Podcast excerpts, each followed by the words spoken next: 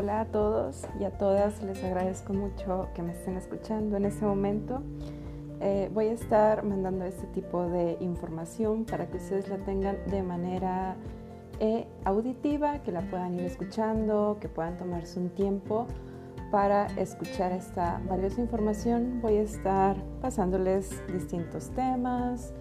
Eh, ustedes también pueden comentarme qué les gustaría escuchar, me pueden mandar un, un mensaje, un correo sobre algún tema que les llame la atención y que pudiéramos abordar en estos podcasts que voy a estar enviando de manera mensual.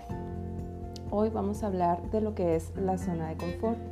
Lo hemos escuchado bastante, lo hemos escuchado en dinámicas o en eh, algún momento de la vida. Dice Paulo Coelho que la zona de confort es un hermoso lugar donde nada crece ahí.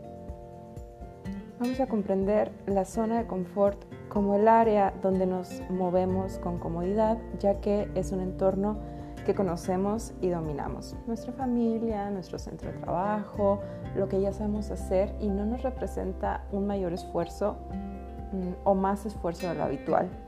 Es el lugar donde estamos a gusto con todo, eh, no tenemos ningún tipo de presión y es un ambiente en el que nos sentimos seguros y seguras porque ya lo dominamos. Y bueno, nos preguntaremos si es tan cómoda, ¿para qué querer salir de ahí? Pues bueno, para ampliar nuestra visión del mundo, para salir de esta caja chica en la que a veces nos podemos sentir encerrados, encerradas. Eh, al final del día, salir de la zona del confort provoca un crecimiento, nos ayuda a tener mayores expectativas, aumentar nuestras habilidades, modificar nuestros hábitos.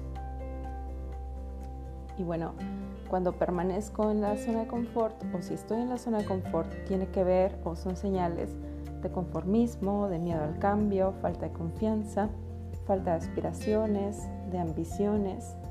Pero una vez que logras salir de esta zona de confort, pues puedes notar todo el crecimiento, puedes notar la diferencia, eh, empiezas a abandonar la monotonía, nos damos la oportunidad de vivir nuevas experiencias, de comenzar a decir que sí a esos retos, de impulsarnos eh, desde dentro, desde esta fuerza de voluntad, desafiar la dinámica mediocre en la que de pronto podemos estar inmersos, inmersas, sin darnos cuenta.